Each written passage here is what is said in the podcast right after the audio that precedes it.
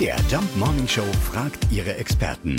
Fakt oder Fake? UNESCO-Weltkulturerbe, ein Dollarbegriff. Gemeint sind damit oft Gebäude wie Kirchen, ne, große alte Fabriken oder auch das Great Barrier Reef in Australien.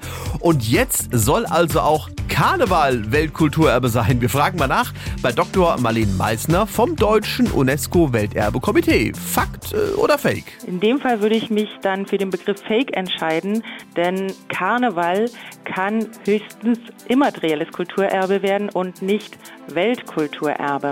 Die Begriffe immaterielles Kulturerbe und Weltkulturerbe werden häufig verwechselt und beim Karneval verhält es sich so, wir haben eine nationale Liste des immateriellen Kulturerbes hier in Deutschland und da steht der rheinische Karneval mit drauf seit 2014 und die schwäbisch-alemannische Fasnacht. Okay, da hat das Internet also doch ein bisschen was zusammengewürfelt. So doll unser Karneval in Mitteldeutschland auch ist, Weltkulturerbe in der Form.